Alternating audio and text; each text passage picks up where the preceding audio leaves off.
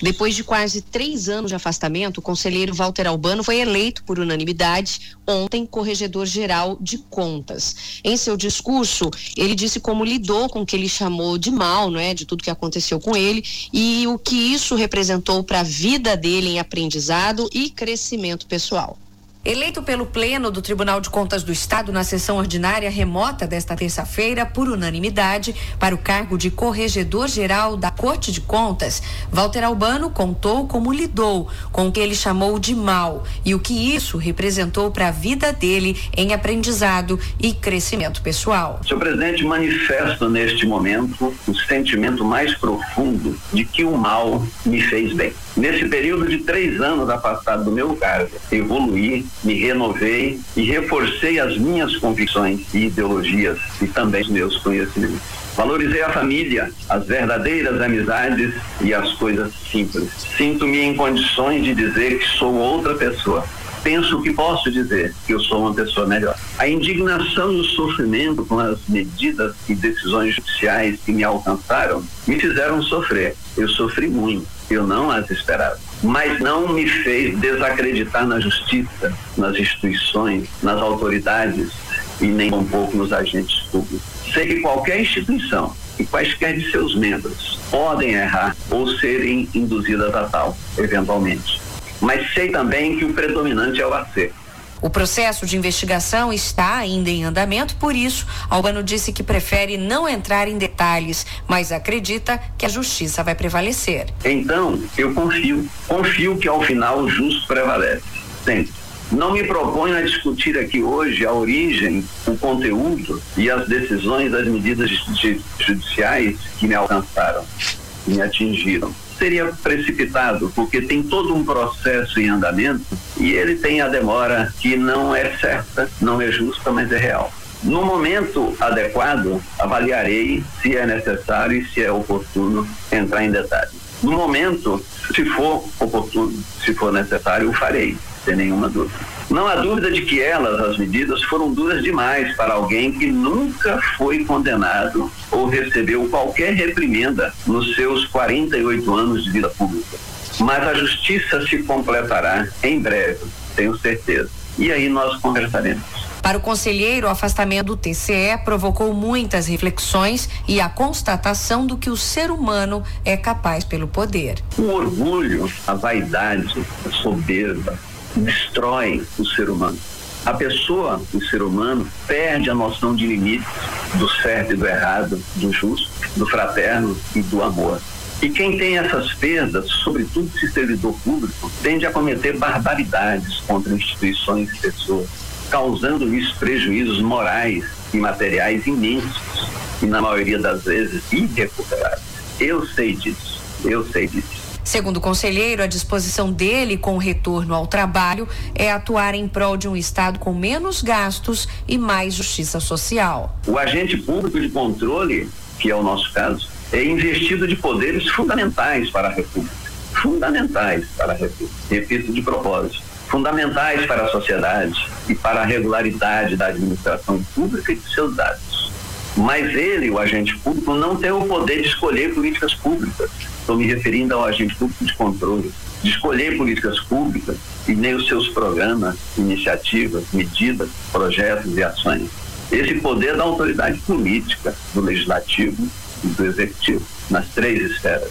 A atuação efetiva e qualificada de cada poder, instituição, agente e servidor em geral, cada qual no âmbito da sua competência, é que garante a legalidade, a moralidade, a eficácia, a eficiência e a efetividade das políticas públicas e a satisfação da sociedade.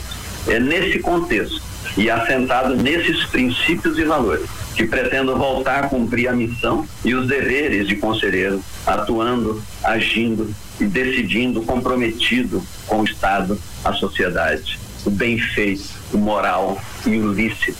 Com a mesma força e compromisso, atuarei de forma combativa e na legalidade contra o mal feito, o imoral, o ilícito e o crime, sempre nos limites da minha competência institucional. Afirmo e reafirmo, senhor presidente, o meu compromisso com o Estado forte, mas enxuto e justo. Na mesma grandeza, eu celebro o meu compromisso com o Tribunal de Contas do Mato Grosso nesta minha retomada.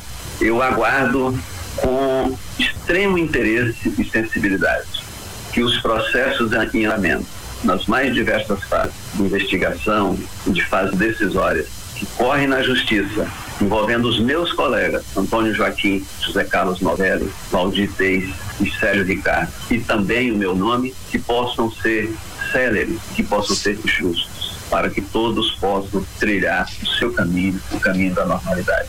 Walter Albano e outros quatro conselheiros do TCE, Antônio Joaquim, José Carlos Novelli, Valdir Teis e Sérgio Ricardo, foram acusados pelo ex-governador Silval Barbosa de receber 53 milhões de reais em propina para aprovação de contas do governo do estado relacionadas à Copa do Mundo em 2014.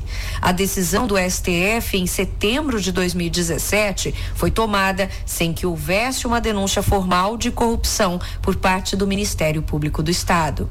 Camila Piacente para o Jornal da Capital. É isso, não é parte aí do discurso. É esse foi o retorno dele como é, não como conselheiro, né? Como conselheiro ele retornou à Corte de Contas na segunda-feira. É isso, né, Antero? Aí ele foi agora eleito por unanimidade como corregedor geral de contas, retornando ao que é, é mas foi já a primeira... era dele antes, né? É, foi a primeira sessão que ele participou, né? Sim, sim. Ele virtual. retornou ao plenário e fez uma, um pronunciamento. E aqui eu quero abrir um parênteses. Primeiro, para complementar, não, não é à toa que Camila Piacente e Ariana Martins são eleitas as musas do rádio brasileiro. É, no sentido da competência. E aí, Camila, você vai me permitir fazer um parênteses para aumentar os elogios para a Ariana Martins. A matéria está profissionalmente muito bem editada por essa extraordinária profissional do rádio, da imprensa, do jornalismo falado de Mato Grosso, que é a Ariana Martins, e evidente, extraordinariamente bem apresentada por Camila Piacente. Bom, vocês pegaram a síntese fulcral do que foi o discurso do Walter Albano, que eu li na íntegra. Eu tive a oportunidade de ler ali. E eu quero dizer o seguinte, é, quero até aqui revelar, eu conheço o Walter Albano há muito tempo. O Walter Albano, eu fui colega dele como secretário de governo do Dé Oliveira. Eu era chefe da Casa Civil e era secretário de Educação inicialmente e depois foi secretário de Fazenda. O Walter Albano ao lado do Júlio Miller, foram, na minha opinião, os dois melhores secretários do DET. O Walter Albano foi fundamental nesse processo de ajuste ao Estado. É um excelente, um extraordinário servidor público, um homem que tem um conhecimento extraordinário. Foi bom gestor no INCRA, foi bom secretário municipal, foi muito bom secretário no governo Dante Oliveira, é um dos responsáveis pelo grande ajuste que o Dante Oliveira fez e fez uma, ajudou a fazer, juntamente com Novelli, Antônio Joaquim, etc. e tal, mas principalmente juntamente com Novelli e Antônio Joaquim, uma transformação para melhor no Tribunal de Contas. Ponto. Aí vem a delação de Silval Barbosa. É, a delação de Silval ela informa pela boca do Silval o que, que é a síntese da delação do Silval. Que ele foi procurado por dois conselheiros, Sérgio Ricardo e Novelli, que lhe pediram 53 milhões de reais. Posteriormente, ele fala que ele deu os 53 milhões e que tem prova dos 53 milhões com as notas promissórias. Aí depois tem-se a notícia que as notas promissórias foram achadas no gabinete de uma outra conselheira, que isso foi entregue à justiça, etc. E, tal. e depois uma outra informação. As notas promissórias não foram achadas. Ninguém consegue saber das notas promissórias. Ponto um. Ponto dois. É, não há uma acusação formal de que, olha, eu tratei desse assunto com o Walter Albano, o pai do Silval como não há também por parte do São com relação a Antônio Joaquim e com relação ao Valdir Teix. há da parte do Silval a menção exclusivamente a é, Novelli e Sérgio Ricardo. Mas ainda assim, a lei anticrime, ela diz que o juiz não pode se basear exclusivamente na palavra do delator. O delator menciona dois dos cinco conselheiros. Ponto. E, assim, depois de, de, de, desde 1789, o mundo luta pelo princípio da presunção da inocência. Para que ninguém seja é, culpado é, até prova em contrário. O que a sociedade tem se comportado, inclusive nós da mídia, às vezes erramos e fazemos parte desse tipo de comportamento, é que a gente prefere adotar a presunção da culpa. Não, o cidadão é culpado até prova em contrário. Depois de três anos não tem denúncia. O que, que significa isso? Significa de que a denúncia não foi feita pelo Ministério Público até agora. Ah, porque eu estou investigando, porque estou juntando provas, etc. e tal. Mas o processo não pode ter esse tempo todo de, de, de duração. Então, assim, é, você não pode ter também antecipação de pena. Né? E cá para nós, uh, os, os conselheiros afastados há três anos, sem que haja denúncia sem que haja sequer uma acusação formal da qual, da qual deve se, se defender, é realmente, do ponto de vista do Estado Democrático de Direito e do ponto de vista dos direitos humanos, inaceitável. E eu falo isso com muita tranquilidade, viu, Gabriela? Falo com muita tranquilidade, porque se eu não conheço bem todas as outras pessoas, eu me conheço muito bem. E assim, eu visitando a minha vida, passando o filme da minha vida para mim mesmo, eu sei que eu sempre me comportei de uma forma rigorosamente honesta. E durante mais de nove anos, eu vou repetir, durante mais de nove anos, eu sofri um massacre com relação àquela história do Second Gate. Né? Que desde o início era um absurdo.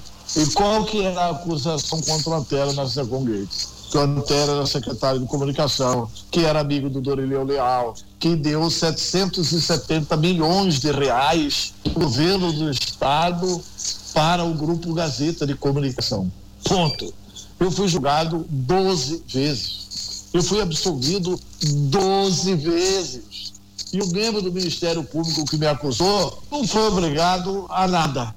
Não aconteceu nada com ele.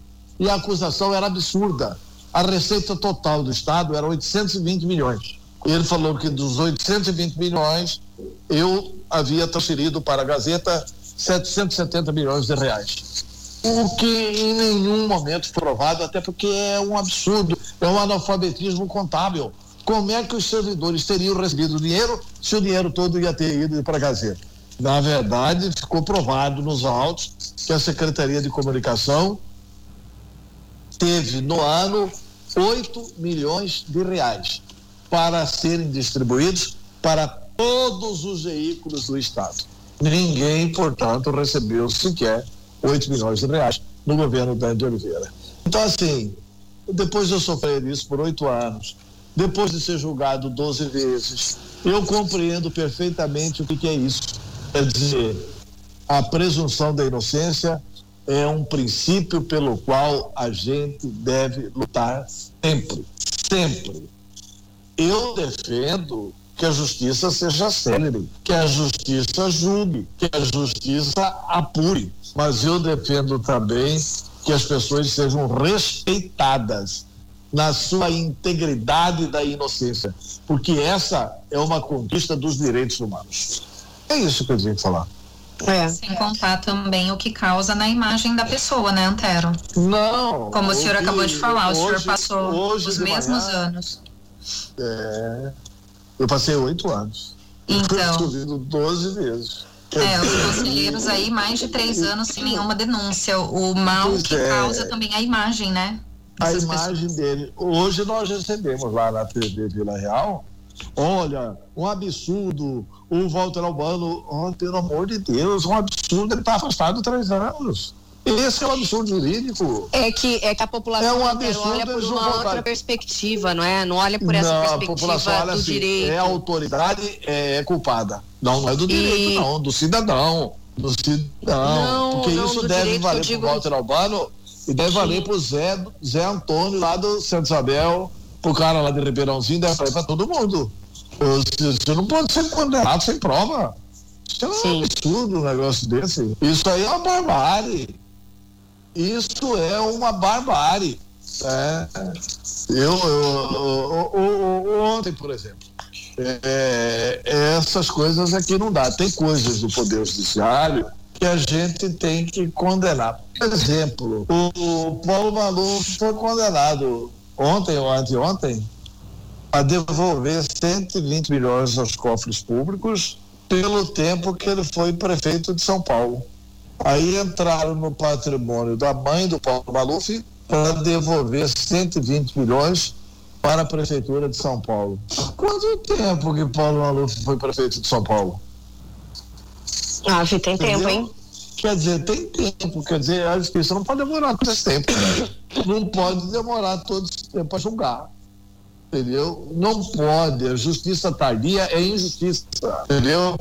E aqui, não, eu concordo, eu concordo nessa questão, mas é, é, mas o que acontece é, é, lógico, a gente sabe a justiça, aliás, o clamor popular ele não deve ser levado em conta em nenhuma situação, porque não, não é para isso, não é? A gente sabe que determinados casos é, impactam diretamente na vida da sociedade, da população. Esse foi um, porque é, vem com toda essa esse peso da delação, é, foi anunciada no Brasil todo, não é? A delação monstruosa, a delação não sei o quê. Aí a época um governador preso foi algo, não é? Um ex-governador preso, secretários, é, a lei funciona, não era isso que vinha massificando na cabeça da população. E aí houve dela, houve divulgação dos trechos, né? Envolvendo envolvendo a questão do TCE.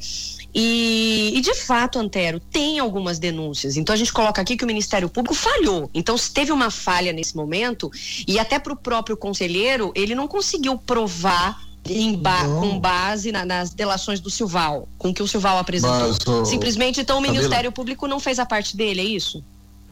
Porque eu não, tô, não vou colocar nem a questão do. do não vou nem colocar a questão desse conselheiro em especial, mas dos não, outros. Não, mas eu quero que colocar o... a questão. Eu quero mas deixa eu terminar, senão eu esqueço, Antero. Minha cabeça não é boa igual a sua, aguenta aí. Se essa questão aí dos conselheiros, dois foram nominalmente citados pelo Silval, certo? Nominalmente. Certo. Certo. É, o Ministério Público recebeu isso e não tocou para frente.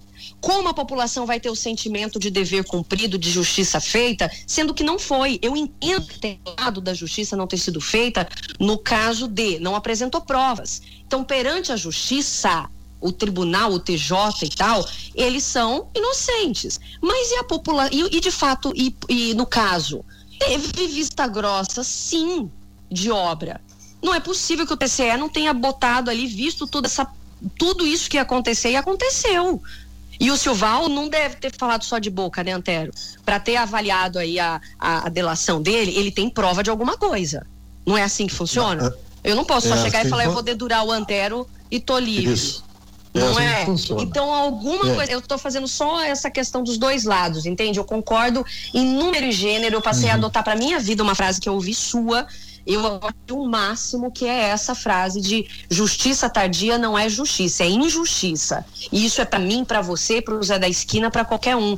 Mas você percebe que é uma é, essa toda essa situação do TCE é uma justiça fake também não é? Eles estão aí esperando o julgamento que não aconteceu, que não tem é, prova, como você diz, não foi apresentada. Então, de quem é o erro?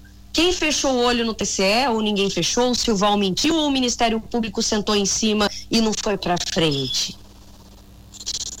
Camila, vamos, é, você faz jornalismo aqui há muito tempo no rádio e na TV. Né? Vamos lá. E, não sei se você fez jornal. Você acompanhou. Não, jornal não. Obras, jornal não. Então, Acompanhei. Rádio, a, a questão das obras na Copa. Olha aqui, quantas vezes a imprensa eu vou te dar um dado e você sabe que é verdadeiro. Quantas vezes a imprensa não esculhambou Antônio Joaquim por estar condenando as obras da Copa? Quantas vezes? Muitas. Falar que o Tribunal de Contas não condenou secretários do Estado não é verdade. Não é verdade. Vários foram condenados pelo Tribunal de Contas. O que as pessoas dizem, e aí dizem por desconhecimento, é assim: ah, mas eles aprovaram as contas de governo de Silval Barbosa. Ótimo. Mas as contas de governo de Silval Barbosa poderiam ter sido rejeitadas por ele. Dois pontos. Politicamente, demagogicamente. Por quê? Porque você, o conselheiro, não é esses que foram afastados, não. Os futuros conselheiros, eles só podem julgar, pelo menos é o que está na lei até hoje, ou muda a lei, ou eles só podem julgar o seguinte: se o governador aplicou 25%, se o roubou lá com Éder Moraes, mas aplicou os 25% da educação. Se o Val roubou na Secretaria de Infraestrutura, mas aplicou os 12% na saúde. Se o Val roubou na Secretaria de Saúde, mas obedeceu o limite da lei de responsabilidade fiscal. Ponto. Não pode ser condenado. Sim, mas a questão da obra em si, Antero, tipo o VLT, que eles ah, fiscalizaram obra aí, por obra. Os secretários foram condenados. Os secretários foram condenados. É essa confusão que a imprensa faz. Tudo bem, o jornalista não é obrigado a ser advogado, mas é, é, é quantas, é, quantas vezes que o tribunal não foi esculhambado, e de forma especial porque era o relator é, no tribunal do acompanhamento das obras da Copa. O Antônio Joaquim dava, chamava uma coletiva e informava: o VLT não vai ficar pronto, está tudo atrasado, está atrasado aqui, aqui, aqui, aqui e acolá. Era ou não era? Aí, era, mas eram alguns momentos que falava Guimarães, que estava bonito. Mas aí, teve alguns, vinha, em alguns momentos que deu certo, que falava que ia sair aí, sim. O, TCE é, falava. Vinha, ah, não, em nenhum momento. Em Eu vou procurar aqui, peraí. Pode procurar, pode procurar. Em nenhum momento. Pega os relatórios do Antônio Joaquim. Vai procura os relatórios do conselheiro Antônio Joaquim. Aí você vai pegar o seguinte: aí vinha o Maurício Guimarães e cacete no Tribunal de Contas. Por quê? Porque o Silval era um grande cliente da mídia. Vamos ser sinceros. Vamos explicar o que é que acontecia. Aí vinha o, o Éder Moraes e pau no Tribunal de Contas. Vai ficar pronto sim, por isso, por isso, por isso, por isso. E marcavam até as datas da inauguração. Isso Adriana era mesmo. Vandone, Adriana Vandone é, publicou um, um vídeo no, no, no, na página dela e na TV Pantanal, lá que nós trabalhávamos juntos, a Adriana montou as datas seguidas de inauguração do VLT que o Maurício e o Éder anunciavam. Eles desmentiam isso. E olha aqui, além dos secretários do Silval desmentirem isso, é, parte da imprensa, eu não entrei nessa, mas parte da imprensa entrou assim, olha, na verdade, vamos ser sinceros, o tribunal está contra a Copa em Cuiabá, jogando a população contra a Copa. Por quê? Sim. Porque era o marketing do governo Silval Barbosa que exigia isso. Tá bom, e aí nós não vamos fazer uma interrogação para dizer que a crítica é também criticável. E, e aí nós vamos esquecer tudo isso.